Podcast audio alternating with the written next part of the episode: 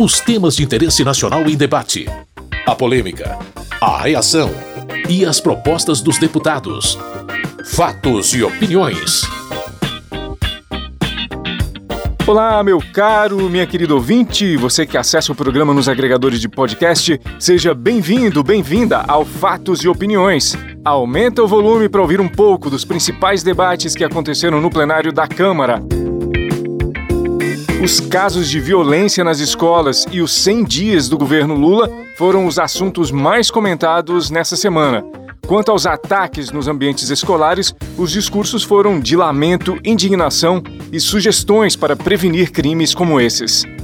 Ismael, deputado pelo PSD de Santa Catarina, comentou o caso específico de Blumenau. Uma cidade e um estado profundamente ferido e que certamente levará muito tempo para cicatrizar. Tudo em decorrência de um criminoso cruel, impiedoso, que tirou a vida de quatro crianças e pasmem os senhores, a informação que tenho é que este monstro passou a noite toda cheirando cocaína. E ainda há quem neste plenário defenda a liberação das drogas. E aí, em 30 segundos, pula o muro da creche. Em 30 segundos. E destrói a vida de quatro crianças. E por que não dizer de quatro famílias? Nós não podemos nos acostumar com esse horror. Isso não pode ser normalizado. É preciso uma reação enérgica da sociedade brasileira. A deputada Reginete Bispo, do PT do Rio Grande do Sul, entende que ataques a escolas refletem a cultura da hostilidade. Todo dia chega uma notícia, ameaças permanentes, ou seja, clima de ódio e de violência está colocado dentro das nossas escolas, públicas e privadas. E nós precisamos pensar, refletir sobre isso. Porque, infelizmente, nessa casa, tem parlamentares que estão tá trabalhando esse tema como um problema da segurança pública. E nós sabemos que grande parte do que a gente assiste hoje é o resultado das fake news, dos ódios que foram propagados contra os professores em sala de aula. Nós vimos, passamos os últimos anos assistindo parlamentares chamando a comunidade, o povo para invadir sala de aula, difundindo ódio contra os professores. Alexandre Guimarães, do Republicanos do Tocantins, apresentou dados relativos a esse tipo de crime. De 2002 até hoje, foram no país 23 ataques em escolas com vítimas. Destes 23, 11 foram no ano passado e 9 só neste ano. Então a gente precisa tomar providências. E aí eu assisto no plenário mais entristecido ainda, quando colegas usam a tribuna para tentar encontrar culpados. Alguns dizem que a culpa é do discurso do ódio, do armamentista. Outros dizem que a culpa é porque o governo não promove a ordem militar nas escolas cívico-militares. E aí eu fico entristecido porque, ao invés de nós estarmos aqui discutindo soluções, ocupamos o exercício nosso tempo para tentar encontrar culpados.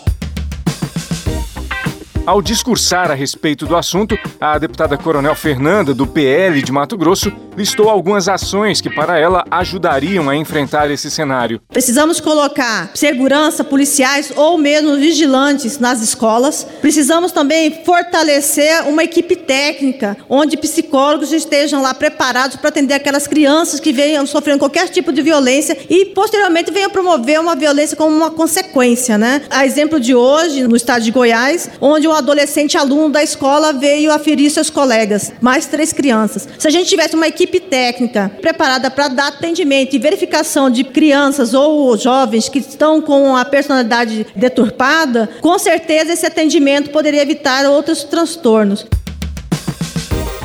Doutor Fernando Máximo, deputado pelo União Brasil de Rondônia, defende um esforço geral de combate a ações violentas nas escolas. Essa casa tem que se rebelar contra isso, se juntar aos governos federal, estaduais, governos municipais, os prefeitos, para que nós possamos ter mais segurança nas nossas escolas. Eu acabei de protocolar um projeto de lei 1791 de 2023 e vou pedir o regime de urgência para aprovação desse projeto, porque nós precisamos colocar detectores de metais nas escolas, em todas as escolas do Brasil. E aí ficam me questionando qual o preço disso, qual o custo disso. Aí eu pergunto qual o preço de uma vida, qual o preço da vida de uma criança, de um adolescente, de um professor professor, de um servidor da escola? Tem preço, tem custo isso? Nós precisamos prevenir. E aí vem vários questionamentos. Será que nós não deveríamos incentivar as escolas cívico-militares? Duvido que ataquem as escolas militares, onde tem pessoas armadas ali, policiais.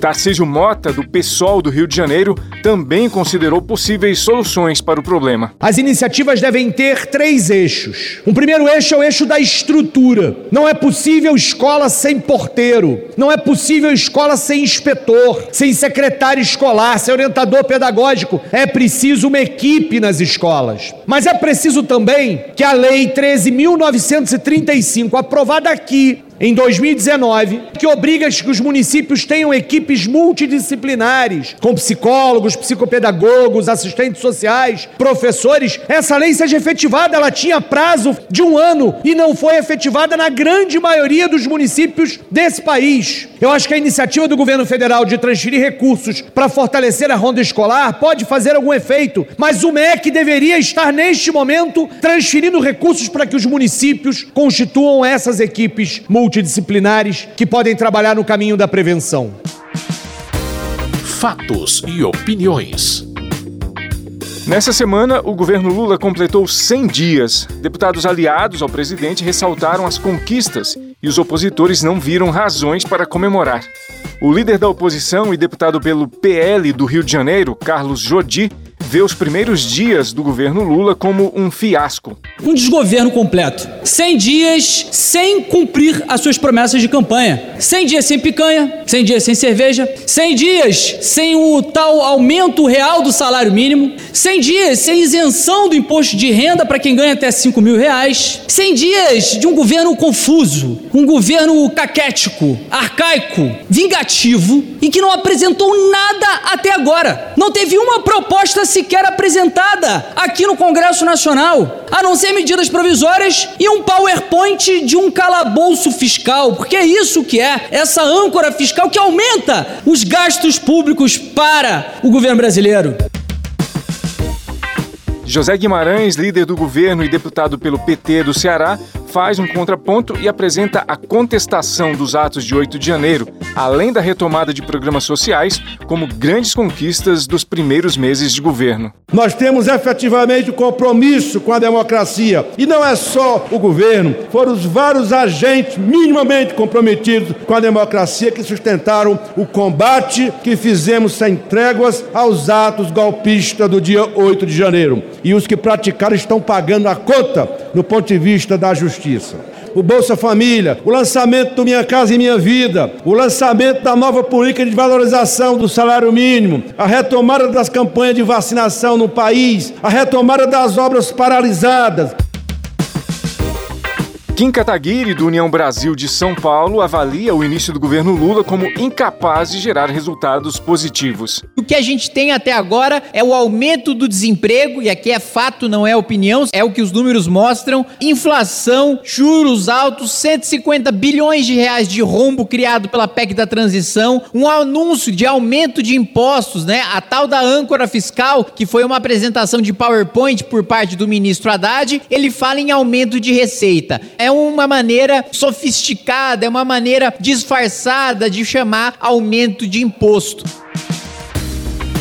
O deputado Helder Salomão, do PT do Espírito Santo, rebate as críticas negativas ao governo. 100 dias em que nós tivemos de volta mais médicos para garantir atendimento à nossa população, em que o salário mínimo foi reajustado depois de acima do índice da inflação após seis anos, o piso do magistério foi reajustado, as ações voltadas à questão ambiental estão em pleno vapor no nosso país, as ações lá em Roraima se destacam, mas em todo o Brasil Brasil, o meio ambiente tendo centralidade, o novo Bolsa Família garantindo que as famílias não só tenham os 600 reais, mais 150 reais para cada criança até seis anos, mas também associando o programa à saúde e educação, o fortalecimento da democracia, as tentativas de desestabilizar que ocorreram em 8 de janeiro, mas que mostraram a força da democracia brasileira contra todo tipo de ataque às instituições do nosso país.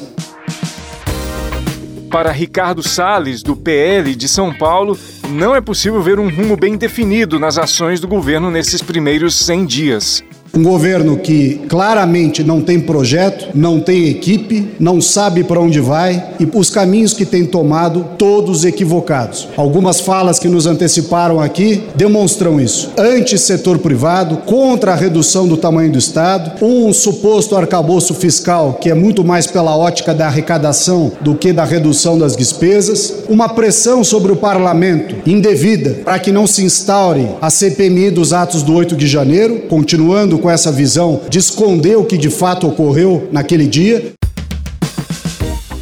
Por outro lado, Guilherme Boulos, líder do PSOL e deputado por São Paulo, discursou sobre o que considera conquistas iniciais do governo. Nesses primeiros 100 dias, o presidente Lula retomou programas essenciais que haviam sido devastados, destruídos no Brasil. Retomou o programa Minha Casa Minha Vida, maior programa habitacional da nossa história e que hoje teve a instalação da sua comissão mista. Retomou o programa Bolsa Família, pagando 600 reais e mais 150 para cada criança. Retomou o programa Mais Médicos, que o governo anterior tinha mandado embora e com a previsão de 28 mil médicos no país até o final desse ano. Mais do que isso, programa de agricultura familiar, reativou a Conab no combate à fome, retomou o Ministério da Cultura e deu orçamento recorde de 10 bilhões para a cultura, retomou as campanhas de vacinação infantil, acabou com a política de liberação indiscriminada de armas. Fatos e opiniões. Da pauta de votações da semana, o tema mais debatido foi a proposta que exige dos provedores de GPS que marquem regiões com mais riscos de violência. Na verdade, o projeto não foi discutido amplamente, mas um pedido de urgência para que ele fosse votado mais rapidamente no plenário acabou gerando alguns discursos sobre a ideia do texto.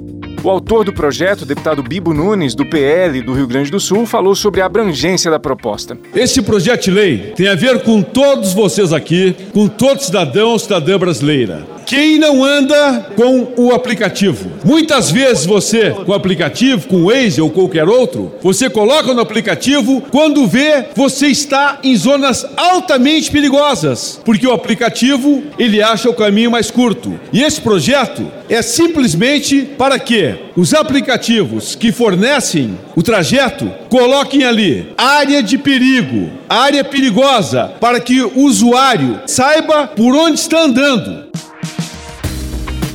O deputado Rogério Correia, do PT de Minas Gerais, vê a essência do projeto como excludente. Não há nenhuma cientificidade. Esse projeto de lei tem que ser melhor debatido, não pode ser dessa forma, porque vai excluir áreas que provavelmente serão áreas da forma que está hoje, apenas de favelas, morros, estigmatizando a população mais pobre no Brasil. Isso não é forma de fazer política e não se combate a violência dessa forma. Então, esse projeto não pode ser regime de urgência sem que haja um debate. Marcel Van Hatten, do Novo do Rio Grande do Sul, não concordou com a aprovação da urgência para votar a proposta mais rapidamente. Ainda que concordemos com a iniciativa no sentido de que ela é sim meritória para tentar reduzir os danos que os cidadãos têm hoje, a sua própria integridade física, a propriedade, mesmo a vida, ao ingressarem em territórios menos seguros. O problema é que esse projeto de lei acaba fazendo com que uma lei federal tente mapear algo que sequer de fato está hoje mapeado de uma forma cientificamente correta e adequada. Em segundo lugar, esse projeto acaba por estigmatizar determinadas regiões do país que, inclusive, por vezes por erro de metodologia científica nos locais em que há mapeamento de áreas mais e menos seguras, acaba estigmatizando determinadas regiões em virtude da insegurança que supostamente aquela área tem. Na opinião do deputado Pompeu de Matos, do PDT do Rio Grande do Sul, o projeto é sim muito promissor. Na nossa compreensão, o projeto tem uma importância e ele até é relativamente simples, porque nós temos consciência que o GPS, via de regra, ele te leva às vezes para alguns lugares inusitados. Aliás, eu mesmo, usando o GPS na cidade de Osório, apontava para um lugar e me mandava para outro. Então, é interessante que o GPS possa constar que no caminho há caminhos, há dificuldade em relação ao crime, situações perigosas que tu possa passar, enfim, coisas dessa natureza. Eu não vejo por que nós não possamos aperfeiçoar, complementar, ampliar, avançar as informações que o GPS possa fornecer ao cidadão que está usando. Ao final das discussões, foi aprovado o pedido de urgência para que o projeto que exige que os provedores de GPS indiquem áreas com mais riscos de violência seja votado mais rapidamente no plenário. Agora, os líderes dos partidos e o presidente da Câmara vão decidir quando o texto entra na pauta de votações. Para saber mais sobre os projetos votados, rever ou ouvir os debates que aconteceram no plenário nessa semana, acesse o site www.câmara.leg.br. É isso, meu caro, minha querida ouvinte. Com sonoplastia de Tony Ribeiro, esse foi o Fatos e Opiniões de hoje. Muito obrigado por sua audiência, você que nos ouve aqui no seu rádio ou nos agregadores de podcast. Tudo de bom e até a próxima semana. Fatos e opiniões. Os temas de interesse nacional em debate. A polêmica, a reação e as propostas dos deputados. Produção e apresentação: Carlos Oliveira.